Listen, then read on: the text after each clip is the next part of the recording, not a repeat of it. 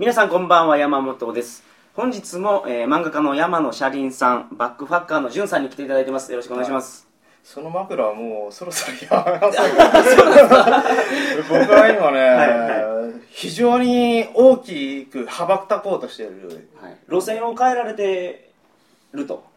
変えたと、まあそうですね、まあいいんですけどね別に。ははい。い、でこの強調してるのはじゅんさんに出てほしいってはい。いうリスナーさんはやっぱその話を聞きたいっていうのがああなるほどね、はい。あの性的な話ですね。そうそうそう外国風俗の話をじゅんあーさん話してくれよなるほどなるほど。先週話した時はいはい。じゅんさんファンは、うん。あの何を話しとるんやと。はいはそんなことよりもカンボジアの女の話をせえと。あれ今回そのテーマなんですか？ええ違う違う。違うはいジュンさんは、まあ、路線を変えて、じゃあ枕言葉も、うん。じゃあ何します？次の。いいやもうどうしようかな。まああのね最近僕あのーあのそうそう。あれなんですよ。僕この放送に出てることを隠してたんですよね。トリガー放送に出てることを。そうそうそう、はい。ずっと隠してたんですよ。で僕ついにカミングアウトする決心がつきまして。はいはいはい。はいおお父さんにお母さんに。いやいやいやいや。出てますいやまあまあ。まあなんかそういうバレかねないなとは思わなくもないけれども。はいはい。であのあれなんですよ。あの今ね僕ね「ジュンプラス」っていうペンネームを使ってるんですよ。はいはい。はい、僕のツイッターでフォローさせていただいてて、はい、そうですね。い、いろんなところに噛みついてる面白いアカウントです、 mixi でもあの、ジュンプラスで、えっと、ジュンはアルファベットでジュンで、プラスはあの、なんていう記号のプラスですね。ヘボン式のジュンですから JUN そう、JUN、はい。で、検索していただくと、あの、僕がいますんで、はい。はいまあ、見つけてください。そうですねはい。で、ツイ ツイッターの方もですね、あの、フォローしていただければなと思うんですけどね。はいはいはいはい。えー、ジュンマーク2、JUN、MK2 で登録してます。はいわかりました、はい、お願いします。ぜひじゅんさんファンの方ははい。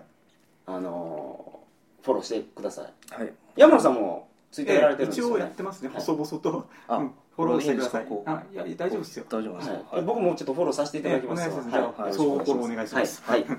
えー本日は、えー先週の、えー最後にちょっとお話ししましたけど、はい。山野さんが新しく書かれた漫画「若者奴隷時代」についてのお話を、えーお届けしますのでよろしくお願いします、よろしくお願いします。それではトリカゴ放送始まります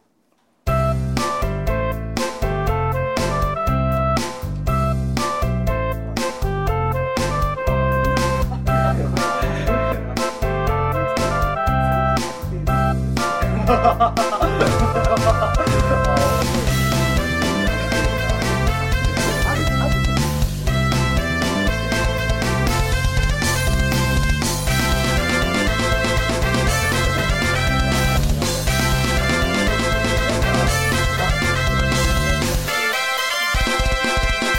ごく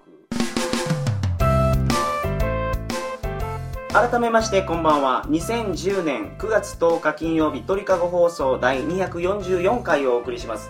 番組に関するお問い合わせは info.tkago.net info.tkago.net までよろしくお願いします。えー、若者奴隷時代。はい。じゅんさんははい。今回山野さんにコンタクトをされたのは、はい。この本を読まれてですか？そうですね。あの、いや、正確に言うとこの本を読む前なんですけど、はいこの本が出るぞっていうことは実はネット上で結構話題になりまして、はいはい僕はその時からずっと注目したんですよ。はいで、あの、その時から、あのー僕が心に思っていた問題意識っていうのが非常にこの本のコンセプトに近くってですね、あの、いつか僕山野さんって連携したいなって思ったんですよ、その時から。あの秋葉原で連続殺人事件が起きた時に、はい。さんと3回続けては取り取って、まあ、最後の方にお話ししてた内容い。はいっ。ていうのが、まあ、こういう内容でしたよね。はい、はい。あのーまあ若者は今の労働市場では救われないっていうようなお話をしたんでしたっけね。そうですね。はいそうですね。あのこの本「若者奴隷時代」という本は若者はこんなにあのひどい環境に置かれてるということがこういろんなその面からはい。列挙されてるんですけど、その中でもその労働市場というのはうん。取り上げてます、うん。はい。まあ、山野さんにちょっと内容をごあーそうですね説明していただきたいと思いますまずは雇用問題の現状について分かりやすく漫画で書いてます。それ,、まあ、それと派遣問題についても分かりやすく書いてます。はい。あと、うん若者が、えー、となんていうんですかグローバル化において若者が就職しづらくなっちゃったみたいなそういうことも書いてますし、あともう一つのテーマで高齢者の問題があるんですよ、はい。うん高齢者が最近ちょっと横暴になってきちゃってるねっていう話書いてます、まあ、これこの漫画ではモンスターシルバーと名付けてますけど表紙があれですもんね。若者奴隷若者が首に鎖つながれええ。て奴隷になってるんですけど、その奴隷にしてる主の方え銃の方じゃなくてその主の方えそうはそうなんですよ。実はおじいちゃんという。ええ。彼らがあの若者にこうパラサイトしちゃってるんですよね。あの年金とか。規制高齢者がしてる。そうそう。規制してるそれをパラサイトシルバーと私は呼んでるんですけど、うんうんそのことについても書いてます、まあ、そういう状況があるんで若者はこう高齢者に対して宣戦布告しないといけないぞと、うん。そういうことを書いてます。なるほど、はい。だから老人向けの政治っていうのは確かに感じるんですよ。そうですね。うん。あのちょっと前でもこんなことやっててええのかなと思ったのがあのもみじマークってあるじゃないですか、え自動車のもじもみじマーク、うん。おじいちゃんはつけないかんやつ、うん。あれがあの本当は法律でつけなかったら罰則ってする予定やったんですけど、あのおじいちゃんの方からそんなんやめてくれっていう声が多分高まったんやと思って規制じゃなくなったんですね。うん。つけたい人はつけましょうみたいな、あれつけといた方が絶対いいですからね、うん、だって近寄りたくないですよ、お互いねうん。ハッピーですよね。そう、うん。あの退職して65歳以上でタクシーの運転手をやられてる方とかハンドマークつけてたら客来ないそうですああそりゃそうでしょうね。そうん。まあ、そういう問題もあったのにしても、そういうのも老人の声がちょっと出ると、うん。全部政治がそっち向いてしまうっていう現状ではありますよね今、うん。まあ、あの全体像として日本の政治っていうのは明らかにその老人向けというか高齢者向けに偏っている。で、まあ、別の言葉を言えば保守的になっちゃってるんですよ、はいそのいつまでたってもその改革が行われない。うん。成し遂げられない。でこう何度かその改革を期待された政権っていうのは出来上がったんだけど、はい。まあ志半ばで終わっちゃってるわけですよね、で、じゃあまあななんでかっていうとそれは単純に老人の数が多いから、うん。政治家は老人の老人に向けた政治しかしないってことですよ、うん。それで若者がそれに対して、うん、戦おうにも若者の数は少ないですし、うん。あの政治に対しても興味がないですからね。もともと戦う姿勢がないと思います。老人ってほとんど選挙にうん。ガチガチに行きますもんね、ええ。若い人行かないでしょやっぱり、えこれはねあのね20代30代の投票率っていうのは、60代以降ぐらいの投票率と比べるとあの半分ぐらいしかないんですよ。はい。はい。で数自体で負けてんのに投票率も半分しかないんですよ。だかうんらこれ票数にするとどのぐらい差があるのかな？3倍ぐらいあるんですかね。もっとあるんじゃないもっとですか、ね、あるんですかね。だからもう政治家にしてもおじいちゃんばっかりやもんね。そうですね。もう65歳以上ゴロゴロいますからね、もっと若い人にやらした方がいいと思うんですよ。うんだって立ち上がれ日本ってあれ平均69歳ですよ。すっげえ。絶対入れたくないですよ。ね。で、まあそういうのを選んでるのもおじいちゃんが選んでるから高齢者の方が選んでるから、高齢者を選、うん。んねだから若者がいざ政治家になろうと思ってもね、うん。それは誰も票が入らないんだったらなれないっすよ、まあでもあれなんですよね。ほら政治家って立候補するときに若いだけである程度注目を集めるには集めるじゃないですか。ええ。でまあなんていうのかな。若い方が票を集めやすいのは間違いないとは思うんですよね、はい。でそうなんだけどあのーなんだろうなその政策に反映されないんですよ若者の投票うん有権者数が少ないからうん。政策に反映されないんです、結果日本の政策っていうのは保守化するんですよ。はいはい。であのー失われた10年なんていう言葉があったじゃないですか、はい。そのずっと長いこと経済成長せずに停滞してた10年、うん。でそれが失われた20年と呼ばれるようになりかけている。でもすっごい長い時間日本って停滞してんですよね。で改革しようとした時のその抵抗勢力の力ってものすごくって、はい、はいなかなか変わんない。でもうみんな嫌気さしてると思うんですよ、うん。その閉塞感がありますよね。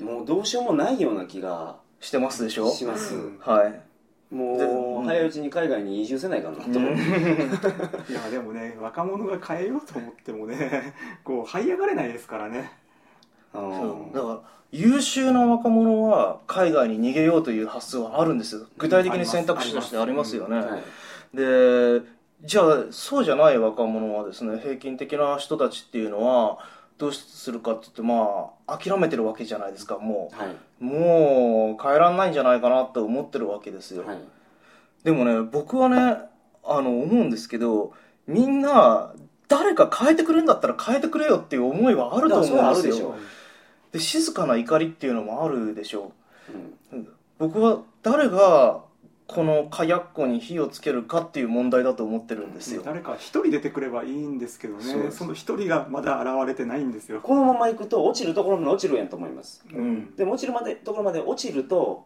振り子のように、うん。徐々に上がってくるのかなと。うん。さあそれはどうですかねもう落ち続けるんですあのだからだってどこまで落ち続けるかですよね。例えばイギリスとかは復活してないんじゃないですかねかつての大英帝国ははいはい。没落して、その金融の国になったけど金融業で潤ってるのは一部の人たちではい。没落したんじゃないんですかねあの国は。今でも復活してないんじゃないかなと思うんですけど。うん。まあまあそうか。そうですね。世界の仕組みが今後変わってるかもしれないですからね、今の民主主義とか、あの貨幣至上主義っていうんですか、うん。ああいうのがもう行き詰まりを感じてるっていうのは事実であって、うん。でそこに日本の政治がうまいこと乗っていけるような形にしとかないといけないと、うん。うん。僕こんな真面目な話するの久しぶりですわ。でね あのね、僕ははい。ここで言いたいことがあるわけですよ、何でしょう？あのねえっ、とまあさっきも言った通り若い人たちは絶望してるわけですよ。はい、もう変えられないと思ってるわけです。でも僕は変えられると思うんですよ。はい、変えてくださいぜひ。いや変えたいと思ってるんですよ、はいはい。で今変えようと思ってちょっと少し企んでることがあるわけなんですよね、でもう一つその変えた先には僕希望あると思ってるんですよ。はい。あのこう日本が復活する道筋っていうのが僕はあると思ってるの、はい。だからあのーまだ諦めるのには早いんじゃないのかなっていうのが一つあるわけですよ、はい。であの戦っても勝てないと思ってるじゃないですか選挙行ったって変わんないよって思ってるじゃないですかみんなね、まずねその前提の前にまず将来に対して若者は絶望してるんですよはい、でも今を絶望してるわけじゃないんですよ今はねまず自分が不幸であることに気づいてないと思います政治に対して興味がある若者が今を絶望してるだけであって、はい今の若者の多くは政治に興味ないんですよ、だから山野さんのこの「若者奴隷時代」っていう本はそういう人にええそういう情報を与えるために。いやだからはこれ書いた時点でそのこと気づいてなかったんですよね。若者みんなが絶望してると思ってたんですよ、はいでも出してみたらいや若者はその絶望すむか将来に対しては絶望してますけど今に対してはまあまだ現状維持でいいのかなって思ってるんじゃないか。だからその選挙も若者の選投票率が上がらないんですよね。うん。だって絶望してたら投票率上がるじゃないですか。そうですね。だから海外観ってみんなが思う。そう。だから上がらないってことはそこまで絶望してないんですよ。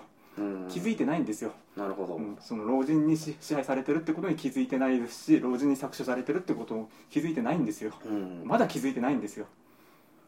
この本読んであの投票行く人は増えるかもしれないですね若うん者って、増えると思いますよ。本当に読んでくださったら、うん。山野さんの手応えとしては、ええ。この本は届いてないと思ってらっしゃる、いやまだあんまり届いてないですね。届いてないと思うんえですよね、届いてないっていうのはどういう意味つまり売れてないということえですよね。そうそうですね。ああもっとみんなに読んいでほしい。やだからねあの若者お金持ってないんですよ。お金持ってないのにこの1200円っていうのはちょっと痛いんですよねいやでもね僕はこう思うんですよ。僕はね何人かの若者とね話す時にこう日本はいい国なのか悪い国なのかって話が最近よくするんですよね、はい。でその時に僕は日本はいい国じゃないって言うんですよ。はい。で相手はね日あの本いい国ですよ。ままあ待ってください。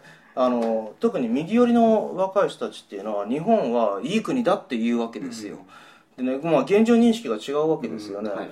であのーこの時にね僕はじゃあなんで日本がいい国じゃないのかと思うかというと日本ってじゃあ幸福度低いじゃないかと、うん。ね、こんなに自殺者数が多いじゃないか先進国最悪の自殺者数を抱えてる国がなんでいい国だなんて言えるんだそれ日本は水もあるし食べ物もあるしね安全保障されてるけどトータルで見てそういうの全部ひっくるめて幸福じゃないからこんなみんな暗い顔してんでしょっていうのが僕の立場なんですよでまあその右寄りの若い人たちっていうのを愛国心を持った若い人たちが言うのがさっきの水がある食べ物がある安全であるっていうことを言うんですけど、はいでねあの僕こういう時に毎回思うのはあの日本が悪い国だというかいい国じゃないあんまりいい国じゃないって認めるのはね苦しいと思うんですよ。なんでかっていうとそれを認めちゃったら苦しくなるじゃないですか。いいところだけ見てたら苦しくないけど悪い国だって認めるのって苦しいじゃないですか。もうそれさっきの話はけど気の持ちようの話やと思いますよ。そう気の持ちような話。あのーやっぱり戦時中のところでかすかな幸せを感じることってあると思うんですよ、はい。それで幸福度が高いっていうのはあると思います。で日本にいて幸福度が低いのはそれ気の持ちようやと思いますわ、うん。いやだからねみんながねうん気持ち的にね贅沢になっちゃってるからあのちょちょっとのことでは幸せを感じにくいんですよね。なんで他の先進諸国として比べて幸福度低いんですか？僕は発展途上国と比べてるわけじゃないですよ、うんなんでしょうね。なんででしょうね、だって海外の方がね若者の就職率ってひどいですからね。日本の方がまだ若者は就職しやすいですからね。海外に比べたらですけど。うん。いくら日本じゃあのこうは言えるんじゃないですか？現状今幸福度が低いわけですよ。うん。はいということはそれはそうですねこの国は国民を幸福にしてないわけでしょ？そうです、うんそれはそうです。そうなんですはい。それ間違いないですね。そうですよはい。ね、じゃあ国民を幸福してない国っていい国なんですか？特にえ山野さんが言われてるのは、うん。国民というか若者を幸福にしてない、うんですね、うん。いやだって若者這い上がれないからなんですよ。這い上がれないから幸せを感じられないんですよ。うん。端的に言ってね今日本が本当にいい国なんだったら変える必要ないじゃないですかいい国だいい国じゃないって認めるのは苦しくってはい。対案が対案がないのにねいい国じゃないって認めてじゃあどうすんのよっていう気持ちは当然あるわけでですね。対案がないのにいい国じゃないって認めるのって苦しいから認めないんじゃないかなと思うんですよ、はい。ね、いやもっともっとこんなによくできるよっていうビジョンがあってそのビジョンがそそのビジョンにリアリティがあったらいやこれ確かに今これ現状良くないんじゃないかなって思うんじゃないかと思うんですよ、うんだってビジョンがあってもね上がき人口多くて政治的に変えられないじゃないですか。いやビジョンというのはもちろん変えられるリアリティがあるっていうことですよ、ね、そこに向かって進めるっていうのがビジョンですよ。うん。空想じゃないです。うん。いやだから若者にとっていいビジョンが高齢者にとっていいビジョンとは限らないわけもちろんそうです。だから高齢者にとっていいビジョンだったらいいけどそしたらさらに若者によって悪いものになっちゃうのでだから世代対立っていうのがあるんですよね。まあ、上下対立ってやつですけど、それで全完全に上が勝っちゃってるから若者にとって良くない国だと。だからあのよ悪い国だって言ってますけど老人にとっては天国ですよ日本は。ううん。んまあそうでしょうね、うん。もう追い先短いのにお金いっぱい持ってるし、あそうですね、まあ、老人にとっていい国か悪い国かって僕はあんま考えてなかったですけど。老人にとってはすごいいい国ですよ、日本、うんなるほど、だって働かずに食えてますからね。うん。まあ、でも鳥かごのリスナーさんもこの本の読者の対象もですね、あのーまあ、今こうやって話してるそのターゲットもですね、若者ですから、若者にとって決していい国じゃないんじゃないでしょうかね。う、ん、うん、そうでしょうね。い、やだからいい国じゃないけど気づいていないと、うん。そのことにも。うん変えないかんっていうことですよ、そうです。ねはい。で変えないかんっちゅうことで、い。まあ、合意がねはい。できたところでじゃあどうやったら変えられるのかって話をしたいなと思うんですけど、はい。どうですか？いやもうそろそろあの締めに入ってほしいんですけど、はい。はい。はい。あるんですか？なんかお話が。まああのですねえっ、と、まあ、僕は、はい。あのなんでその若者に政治力がないかって言ったら、まあ、さっきも言った通り投票行かないで、はい。絶対的に数が少ないからだからまあ老人に勝てなくて結果政治力が落ちてんだと。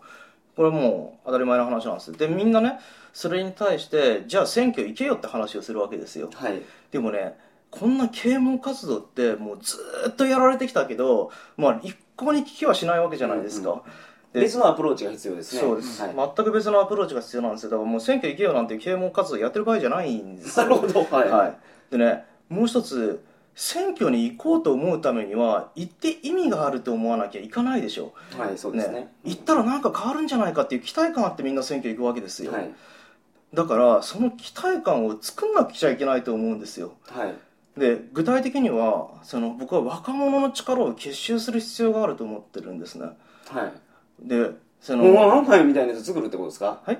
本物学会みたいなやつを作るってことですか？学会です あの若者が集まって、はいはい。そういう政治をに圧力をかけれるような団体を作るってことそうでです。す、まあ、端的に言うとそういうことです、はい。であのーその団体を作ってですねあのそこにまあ何十万票、まあ、あるいは何百万票って票をちゃんと集めることによって政治はもう必ずこっち向くんですよ。ねはい。はいであとはまあどれだけ数を集めら集められるかっていう問題だし、どれだけの若者が協力してもらうかってことなんですけども、はいはでもそれでもまだ多分足りないんですよ。いはい。なんでかっていうとそもそも数が足んないかうんうん。あの多いんだから向こうの方それぐらいの元気じゃ倒せないと。がうん。セルは倒せない。マジブーかいや。みんなのちょっとの元気じゃなくてもうすごい元気が必要やってことですね。いやなんていうかねあのだから過激な行動に走るとかそういうことじゃないんですよ、はいはい。あの僕はちょっと裏技を考えてるんですよ。で言生ってくれるんですか？その裏技を。うんまあそうですね、はい。触りだけ。はい。はい。あの簡単に言うと1票対1票で戦っても勝てないけどその裏技秘策によってですね、はい。1票の価値を変える秘策を考えてるんですよ。うん。つまりこの例えば若者の1票というのが5票分の価値、うん。さあるいは3票分の価値を持つとしたら、ね、数が少なくともレバレッジがかかって老人層よりも結果的に強い政治力を持てるんじゃないかっていう着想をしてるんですよ。でそれどうやってやるんですかけど？はい。あのー まあそれそれはどうなんですか？話す時間あるはい。ないんじゃないですか。ね。えーっと。石井さんの話長いよ。はい。でどどうやってやるんですか？ああ、はい。えーっとですね。うん。じゃあまあ一番簡単なのはですね、はい。あのーこう農協とかですね、こはい。うなんなんちゃら医師会とかですね、はい。い、こういろんなこう圧力団体があるわけですよ。はい。でそういう圧力団体っていうのはこの名前とかその住所とか電話番号とかもきっちりきっちり情報を集めてるんですよね会員の情報。でそれを集めて何万票っていうふうにこう提示してるわけですよ。ででも要するにそこに票の実態があればいいだけなんだったら別にメールアドレスだけでいいわけですよ、うん。ね、メールアドレスだけでも届けばそれで票の実態はできるわけじゃないですか。であのーつまりこう1票を集めるその敷居を低くすることによってその数を大きく見せるってことができるんじゃないのかなと思ってるんですよえそれはその集団に対してメールアドレスを登録してもらったら、うちの団体はこれぐらいメールアドレス持ってるからそうそうです。うんそんなに簡単にその今の選挙制度がメールアドレス集めたくらいで変わるんでしょうかね。選挙制度は変わんないですよ。選挙制度を変えずにあの圧力団体の圧力によってっていうことですかね。そうです。あの選挙制度を変えることは目指しますけどもとりあえずは政治力を持つことを目指します、はまあ、そういう活動を今後やっていかれると、いまあ迷ってますけれども、はい。誰か代わりにやってくれればいいんですけどね、うんうんなるほど。まあ一応この鳥かご放送が、はい。あの放送される頃にはあある程度もしかしてホームページできてるかもしれないです。あああなるほど、の革命秘密基地ではい。検索をしていただければもしかしたら何かお見せできるものがあるかもしれないですなるほど。はい。わかりました。あはい。りがとうございます、はい、なんかこう やっぱり伝わってない感じはするんですけれども。この話をししたかったんですねだからはい。ジさんは、はい。そうなんですね。なるほど。わかりました。はい。まああの若者奴隷時代っていう本はこれもすぐ本屋に行ったら買えますし、はい。アマゾンでも、変えます。はい、買えます。で今回の話の時にはリンクを貼らせていただきますので、お願いぜひ買っていただいてはい。あの若者の方は現状こうなってるというのをはい。認識いただければはいと思います、まあ、あの僕の秘策もまだまだありますので、はい。はい、わかりました、はい。その何でしたっけ？もう一回お願いします、革命秘密基地革命秘密基地に行けばジさんの秘策がはい。いろいろ、まあ、今日では伝えきれなかったことは具体的にもっと書かれてるということですね、はい。わかりました。じゃあそちらの方も、はい。ぜひよろしくお願いします、はい、よろしくお願いしまはい。す、、山野さんどうもあのジョーさんも2週にわたりましてありがとうございました。あありがとうございました。ありがとうございました。おえーそれでは皆さんおやすみなさいませ。やすみなさい。おやすみなさい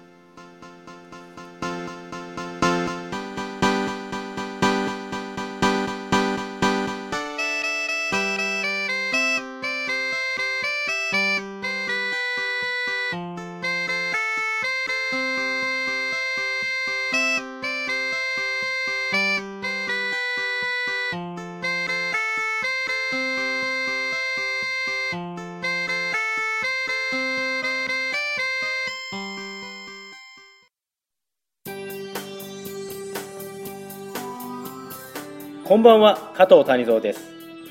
アダルトビデオは心の処方箋。性のお悩みはもちろん人生の問題も AV で見事解決。年間400本の AV を早送りなしで鑑賞する私加藤谷蔵があなたのお悩み解決にぴったりな AV をご紹介します。インターネットラジオ AV 人生相談ぜひお聞きください。